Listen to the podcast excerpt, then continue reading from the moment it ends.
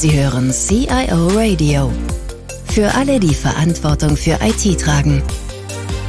Ein Podcast der ACENT AG. Ja, mein Name ist Olaf Röper. Wir sprechen heute über ein Thema, über das man eigentlich nicht gerne spricht. Aber dieses Thema gehört zum Leben jedes IT-Chefs. Es geht nämlich darum, wenn das Projekt in die Krise kommt. Wir bleiben auf der Linie dieser Podcasts für IT-Verantwortliche, Informationen zusammenzustellen, Erfahrungen zu teilen, wichtige Einsichten zu vermitteln und natürlich praktisch Relevantes weitergeben. Wir werden das Thema in mehr als einem Teil betrachten. Heute in dem ersten Teil geht es eigentlich darum, warum Krise? Welche Indikatoren deuten auf Krise hin? Und welche Vorbereitungen kann ich oder muss ich treffen. In einer nächsten Folge werden wir uns dann damit beschäftigen, wie man aus dieser Krise wieder herausfindet, was ist zielführend und was möglicherweise nicht. Meine Gesprächspartner heute sind Eberhard Kurt. Eberhard Kurt sagt von sich selbst, dass die Digitalisierung seine Passion und Profession ist. Er ist eigentlich gelernter Maschinenbauer, war dann allerdings in verschiedenen Branchen tätig, die unmittelbar mit dem Maschinenbau nichts zu tun haben, nicht bei Thomas Cook und der Deutschen Bahn. Und er hat extrem viel Erfahrung in Projekten, also genau der Gesprächspartner, den wir hier benötigen. Heute ist Eberhard Kurt Professor an der Hochschule in Worms für Digitalisierung in Tourismus und Verkehr. Gemeinsam mit Jens Markus Wöhr hat Eberhard Kurz ein Buch veröffentlicht, Krisen in Digitalprojekten erfolgreich managen, ein Kompendium von Informationen, Tipps und wirklich praktisch relevanten Hinweisen zur Krisenerkennung und zur Krisenbewältigung. Und Markus Wöhr ist ein absoluter Projektexperte. Er hat Projekte sowohl im privatwirtschaftlichen als auch im öffentlichen Sektor geleitet, als Berater und Projektleiter. Und zum Schluss war er bei SAP im Key Account Management tätig. Heute hat er sich auf Sanierung und Neuausrichtung von komplexen Digitalprojekten spezialisiert. Weitere Informationen zu Kontakten auch über ACENT und weitere Informationen zu dem Buch sind den Shownotes zu entnehmen. So, genug der Vorrede. Jetzt sollten wir doch mal einsteigen. Eberhard, kurz. Ich habe mal gelernt, ich bin auch Maschinenbauer und äh, bei meinen Praktika in Unternehmen habe ich gelernt, dass Unfälle nicht passieren, sie werden verursacht. Gilt das eigentlich auch für Krisen? ja, Olaf, schönen guten Morgen zunächst. Wir freuen uns und ich freue mich auch sehr, dass wir hier in diesem Podcast sprechen dürfen. Vielleicht holen wir noch mal ein bisschen Einsatz weiter aus. Wir haben, Markus und ich, in unserem Berufsleben sehr viele IT-Projekte und Digitalprojekte durchgeführt und da haben wir auch sehr viel gelernt. Unter anderem gab es natürlich auch Krisen. Deine Frage ist schon mit Ja zu beantworten. Krisen werden durch Fehler verursacht. Und wir haben das Buch auch deshalb geschrieben, weil wir der festen Überzeugung sind, dass man Krisen frühzeitig erkennen, vermeiden und auch gut gegenreagieren kann. Und das heißt, ja, Krisen werden durch uns Menschen auch verursacht. Ja, Markus, welche Hauptgründe gibt es eigentlich, dass plötzlich Projekte in Krisen kommen? Was sind denn so die typischen Konfliktfelder, die sich dann letztlich in einer Krise manifestieren, aus eurer Erfahrung heraus? Ja, Olaf, vielen Dank erstmal für die nette Einleitung. Ich komme direkt auf deine Frage typische Beraterantwort kommt auf das Projekt natürlich drauf an. Wenn wir von hinten auf eine Projektkrise gucken, ja, dann erkennen wir sehr oft gewisse Stränge und gewisse Verläufe. Und wie man so schön sagt, am Ende ist man meistens schlauer. Diese Verläufe und ja, manchmal kann man sie auch Krisenherde nennen oder ja, Faktoren, die geben Signale ab. Und diese Signale, die werden entweder erkannt oder die werden nicht erkannt. Wenn man jetzt versucht, auf Ursachen zu kommen, dann muss man feststellen, im Bereich der Digitalprojekte dass es oftmals ein Sammelsurium von ganz vielen Faktoren ist. Insofern sprechen wir auch nicht gerne von Ursachen, weil da versucht man dann auf eine Ursache irgendwie zuzusteuern und dann mit einem ganz einfachen Quick Fix 1, 2, 3, wir lösen diese Ursache, sondern diese Faktoren, die sammeln sich und viele Projektleiter merken nachher, ja, sie kriegen es nicht mehr gegriffen, dieses Knäuel. Typisch an allen Sachen ist, dass es immer etwas mit Kommunikation zu tun hat. Ja, typisch ist es auch, dass es oftmals mit Ressourcen zu tun hat. Ja, wir haben es in dem IT-Bereich oder in dem gesamten Digitalbereich haben wir es schon seit Jahren mit Ressourcenproblemen, gerade in innovativen Themen zu tun. Und was typisch ist, und da komme ich eigentlich ursprünglich her, dass alles, was mit Akzeptanz zu tun hat und dass es keine nur technische Geschichte ist, sondern auch die Frage, wie man Technik in die Organisation trägt, wie man sie sozusagen klassisches Wort Veränderungsmanagement, Organizational Change, ja, wie man sie dann sozusagen in die Projekte trägt. Und das ist ein ganz, ganz großer Bereich, den man natürlich sehr früh antizipieren muss und bearbeiten muss. Wenn man bei früh antizipieren ist, äh, dann meine Frage, vielleicht kann Eberhard die beantworten, warum erkennen wir in Projekten einfach die Dinge manchmal so spät? Also ich kann mich aus eigener Erfahrung noch erinnern, dass dann auf irgendwelchen Ebenen Projektmitarbeiter dann schon sehr früh gesagt haben, das geht schief. Du trifft das nicht immer ein, ja, aber woran liegt das eigentlich, dass man so spät immer reagiert? Ist das eine Frage der Signalinterpretation? Auf die Frühindikation kommen wir gleich nochmal. Aber was ist das eigentlich? Ist das Unfähigkeit des Führungspersonals? Ist das Nicht-Wollen? Was ist es? Aus meiner Erfahrung ist, glaube ich, ein Hauptgrund, dass Führungskräfte Kraft ihrer Funktion die Dinge optimistisch und auch positiv sehen müssen. Und ich kann es auch aus eigener Erfahrung sagen, dass man diese, diese Signale wohl wahrnimmt, dass man aber hofft, durch Kraftanstrengung des Teams und durch eigene Kraftanstrengung und durch die, die Dienstleister, die für einen arbeiten, dass man das schon noch hinbekommt. Und ich glaube, das ist eine, einer der Hauptgründe, dass man Dinge nicht früh genug also man sieht die Dinge schon früh genug, aber man agiert häufig nicht schnell genug. Das ist meine Erfahrung. Also irgendwie so eine menschliche Geschichte, man will sich keine Blöße geben? Blöße glaube ich gar nicht im Vordergrund. Im Vordergrund ist, glaube ich, der unternehmerische Optimismus und die Passion und das Engagement, dass man etwas hinbekommen will und man glaubt aufgrund seiner beruflichen und Projekterfahrung, ja, das schaffen wir noch. Aber welche sind denn so typische Frühindikatoren? Ich weiß, Markus, möchtest du darauf antworten? Also es gibt sicher ein ganzes Set und ihr habt ja in eurem Buch da auch äh, sehr lange dazu geschrieben, diese Frühindikatoren. Was sind denn solche Frühindikatoren? Also wir unterscheiden nach Früh- und Spätindikatoren. Also ich will jetzt diese Unterscheidung jetzt mal von vornherein machen. Die Frühindikatoren, das sind Indikatoren, die sozusagen in einer Situation, wo das Projekt in einem Normalzustand noch in einem Normalwasser sich bewegt und die sozusagen überall im Projekt aufpoppen. Ja, die Frühindikatoren sind beispielsweise, das ist jetzt nichts Neues von uns, aber ein typisches ist, dass es Nachfragen zum Ziel nochmal gibt.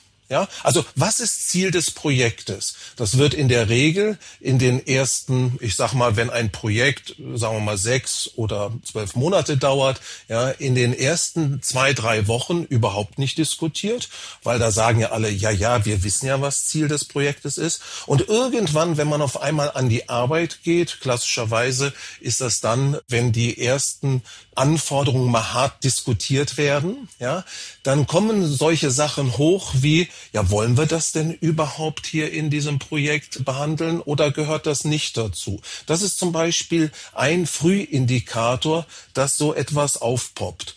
In der Regel wird sowas alles noch sachlich gemacht. Also viele Leute denken immer, dass der menschliche Streit oder der Konflikt, dass der unbedingt sozusagen laut sein muss. Nein, gerade in dieser Situation ja, halten sich alle sozusagen an die Projektregeln, ja. Aber da ist derjenige, der mit der Brille des Krisen- oder Risikomanagements drauf guckt, ja, der muss dort ganz besonders drauf achten. Spätindikatoren, ganz kurz nur, Olaf. Spätindikatoren sind dann diejenigen, die sich dann in den Papers zeigen. Zum Beispiel Zeitüberschreitung mit steigender Tendenz.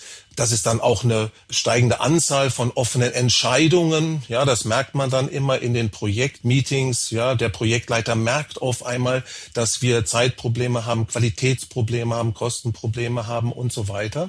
Ja, und das sind dann die Spätindikatoren. Ja, die Frühindikatoren, die sind überall in der Organisation und die müssen identifiziert werden. Ja, sehr schön. Ich hatte in eurem Buch dann auch gelesen, an einigen Stellen zumindestens, dass so ein Indikator auch die aufkommende Diskussion über Zuständigkeiten ist. Ja? Also wer ist denn eigentlich wofür zuständig? Das scheint aber schon ein Spätindikator zu sein an den Stellen. Aber ich kenne das aus eigener Projekterfahrung. Irgendwann, wenn es da nicht mehr so richtig läuft, dann sagt man, ja, ich bin da gar nicht zuständig. Ja? Oder wer kümmert sich eigentlich darum? Ja.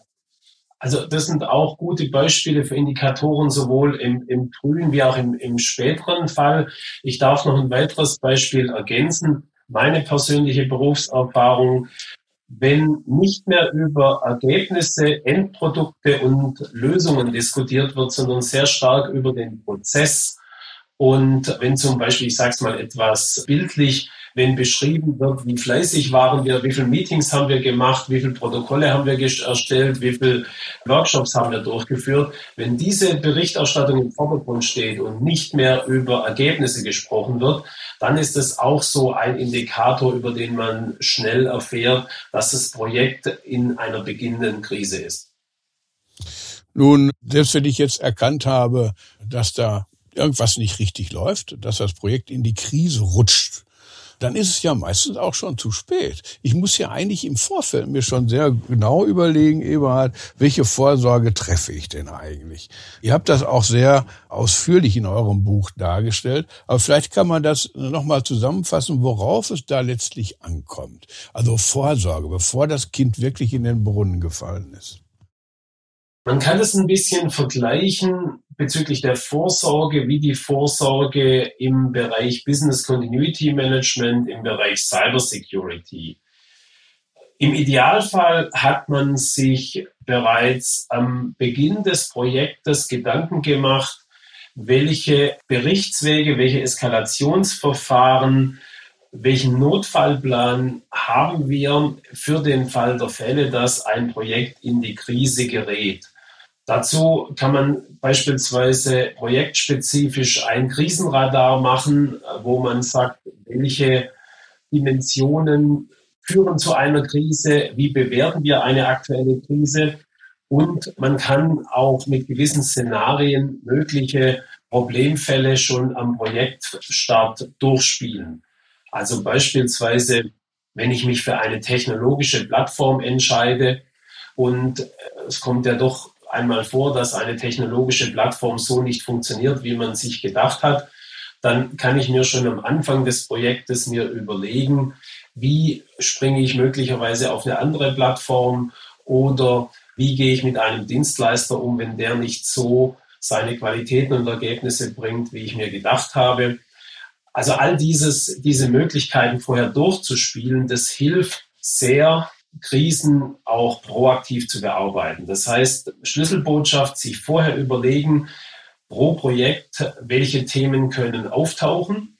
Und vielleicht an der Stelle noch eine kleine Ergänzung. Wir haben ja bewusst verschiedene Projekte auch erwähnt, wo wir sagen, es gibt nicht das eine digitale Projekt, sondern es gibt Standardprojekte wie beispielsweise Upgrade von einem Netzwerk oder es gibt Akzeptanzprojekte wie Einführung eines Microsoft 365 Systems oder es gibt Pionierprojekte wie Predictive Maintenance mit IoT. Und alle diese verschiedenen Projekttypen müssen auch bezüglich der Prävention unterschiedlich vorgedacht werden. Ja, diese Vorbereitung, die hört sich tatsächlich so nach einem Notfallplan an, den ich machen muss. Da muss ich allerdings relativ detailliert die Dinge auch beschreiben.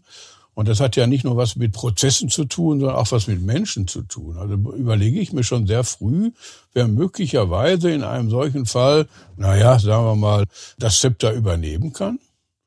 Ja, also wir haben es ja jetzt gerade gerade jetzt ganz spannend in der politischen Diskussion mit dem Begriff des Krisenmanagers. Also wer ist eigentlich der Krisenmanager? Ja. In der Regel haben wir es ja, man muss sich das so vorstellen, mit einem Projekt dann, also übertragen jetzt auf ein äh, Digitalprojekt, haben wir es ja mit einem Weiterarbeiten des Projektes zu tun. Äh, wir gehen davon aus, dass in dem Projekt natürlich ein Projektleiter ist oder einer, der sozusagen den Hut auf hat. Es kann natürlich auch bei agilen Verfahren kann es natürlich auch der Produktowner sein, manchmal in Kombination mit dem Lenkungsausschuss oder mit Lenkungsausschussmitgliedern, die das Gesamte flankieren. Wir gehen aber davon aus, dass der Projektleiter für das Weiterarbeiten des Projektes sozusagen jetzt erstmal zuständig ist. Insofern nicht automatisch derjenige, der auch die Krise dann bearbeiten soll im Sinne von Sanierung oder Neuausrichtung oder Abbruch. Ja? Und insofern muss man sich, wenn man dann an den Punkt gekommen ist, muss man sich ganz genau überlegen, wer ist der Krisenmanager. Es sollte auch in der Regel einer sein, der diese Brille aufhat, aber er hat ein Team bei sich. Und wir haben es ja sehr oft in IT-Projekten mit ganz vielen technischen Themen zu tun, mit betriebswirtschaftlichen Themen, mit menschlichen Themen zu tun. Und je nach Größenordnung des Projektes muss er natürlich dann auch ausrichten, wen er mit in sein Krisenteam mit rein einnimmt. Auftraggeber dieses Krisenmanagements ist in der Regel der Lenkungsausschuss oder jemand aus der Geschäftsleitung. Das ist natürlich eine eindrucksvolle Geschichte, aber ich möchte noch mal und vielleicht kann der Eberhard hier noch mal helfen, auf einen ganz anderen Punkt zu sprechen kommen, der sehr viel früher liegt. Vielfach scheitern Projekte ja, ich sage das mal in der Geburtsstunde bereits, weil sie hm, zu groß, zu herausfordernd sind, weil die Ressourcen nicht da sind. Wie sind da eure Erfahrungen? Was, was zeigt schon von vornherein, so ein Projekt wird nie laufen, so ein Projekt kann nicht funktionieren? Gibt es da nachweisbare Effekte, nachweisbare Ratschläge, die man auch weitergeben kann? Die gibt es auf, auf jeden Fall. Ich möchte an dieser Stelle aber auch nochmal darauf verweisen, dass sie je nach Digitalprojekttyp unterschiedlich sind. Ich darf vielleicht das mit ein paar Beispielen untermauern. Am einfachsten sind sicherlich digitale Standardprojekte mit einem haptischen Beispiel hinterlegt. Wenn ich jetzt ein Windows 10 durch ein Windows 11 ersetze, dann ist es für uns so ein Standardprojekt. Und hier sind die Erfolgskriterien beispielsweise recht einfach. Ich brauche eine ausreichende Menge an Ressourcen, ich brauche die Technik, ich brauche die, die ganzen Rahmenbedingungen die lassen sich von Anfang an relativ gut auch beherrschen und beschreiben. Auch bei, wir haben es digitale Akzeptanzprojekte genannt, beispielsweise wenn ich jetzt von R3 auf S4 HANA migriere, lassen sich die entsprechenden Erfolgskriterien von Anfang auch klar definieren. Was auch hier nach unserer Erfahrung eines der Hauptthemen ist, dass man die Ressourcen, die Zeiten, die Migrationsaufwände total unterschätzt bei solchen Projekten. Bei den digitalen Pionierprojekten ist es eher ein Aspekt, dass man sich bezüglich der technologischen Fähigkeiten wie beispielsweise KI oder IoT oder Blockchain falschen Erwartungen hingibt und dort auch in eine falsche Hoffnungsrolle dieser Technologien beispielsweise setzt. Wenn man komplett auf ein neues Geschäftsmodell geht, beispielsweise ein neues Plattformmodell für ein bestehendes Unternehmen, dann hat dieses Projekt natürlich in sich inhärente wirtschaftliche Herausforderungen, die sehr häufig eher weniger von der technologischen Umsetzung des Projektes und mehr von der Skalierung im Markt hinterher auch kommen. Das heißt, unsere Aussage ist auch im Buch, die verschiedenen Projekttypen müssen von Anfang an unterschiedlich gedacht werden und die Erfolgsfaktoren für die Projekte sind unterschiedlicher Natur. Wichtige Botschaft aber, es sind Erfolgsfaktoren, die uns allen bekannt sind und es ist wirklich so, es gibt nichts Gutes, außer man tut es. Das heißt, wir müssen bei allen diesen Projekten diese Erfolgsfaktoren relativ starr und sehr diszipliniert durchführen. Also es hängt schon ein bisschen von dem, oder sehr stark, nicht nur ein bisschen, sehr stark von dem Typ des Projektes ab. Ja. Ich bin ja nur alter Anlagenbauer und wir haben natürlich bei uns im Kern immer die Fähigkeit gehabt des Projektmanagements. Kann man, Markus, mit allgemeinen Projektmanagementkenntnissen, du hast ja eine große Erfahrung in vielen, vielen Projekten, solche Dinge steuern oder bedarf es bei Digitalprojekten doch ein bisschen mehr Nähe zur Technik? Ja, grundsätzlich ist ja das Risikomanagement als die grundsätzliche Aufgabenstellung, die ja dem Krisenmanagement vorausgelagert ist, ist ja eine ureigenste Aufgabe eines Projektleiters. Ja, das beginnt schon oftmals in der Vorprojektphase, also in dem Moment, wo man beispielsweise Dienstleister mit dazu holt, dann bringen die ja in der Regel dann ihren Projektleiter auch mit. Oder es beginnt dann in der Setup-Phase, wo dann der Projektleiter aufgesattelt wird. Und da sollte man auf jeden Fall darauf achten, dass der Projektleiter ja eine ganz besondere Brille auch aufsetzen kann. Also je nach Projekttyp ist es entweder die Unternehmensbrille, ja, also das, was beispielsweise hinten rauskommt, das wäre zum Beispiel in einem Disruptor-Projekt, oder dass er die Brille aufsetzt im Sinne eines Veränderungsmanagers, auch weiß, aha, wir müssen nachher in verschiedene Organisationen das Projekt auch ausrollen ja, oder eben in einem eher technikgetriebenen Standardprojekt muss er dort auch wissen, welches die Faktoren sind. Und die werden dann in einem ja, Risikotool sozusagen festgehalten, permanent getrackt. Es gibt in ganz großen IT-Projekten klassische Tools, die sowas auch tracken. Aber wir sind eher immer auch ein Freund davon, die wichtigsten fünf bis zehn Sachen, die wirklich auch qualitativ sich anzuschauen und die immer wieder auch auf Leitungsebene durchzusprechen. Das heißt, das Risikomanagement sollte nicht nur die, nennen wir es mal, IT-typischen, also die technischen Probleme erfassen, sondern auch sozusagen Umfeldprojekt, Umfeldfaktoren, Businessfaktoren oder auch andere Sachen, ja, die auch von außen einen negativen Einfluss auf das Projekt nehmen können. Ja, liebe Zuhörerinnen und Zuhörer, das war der erste Teil unserer Reihe Das Digitalprojekt im Krisenmodus. Freuen Sie sich mit mir auf den zweiten Teil, in dem wir dann anschließend versuchen werden, das Projekt, das in die Krise geraten ist, da wieder rauszuholen. Ja, oder es zu beenden. Wir werden sehen. Freuen Sie sich mit mir, der zweite Teil feucht demnächst. Vielen Dank fürs Zuhören. Mehr Informationen zu diesem Podcast finden Sie unter cioradio.de.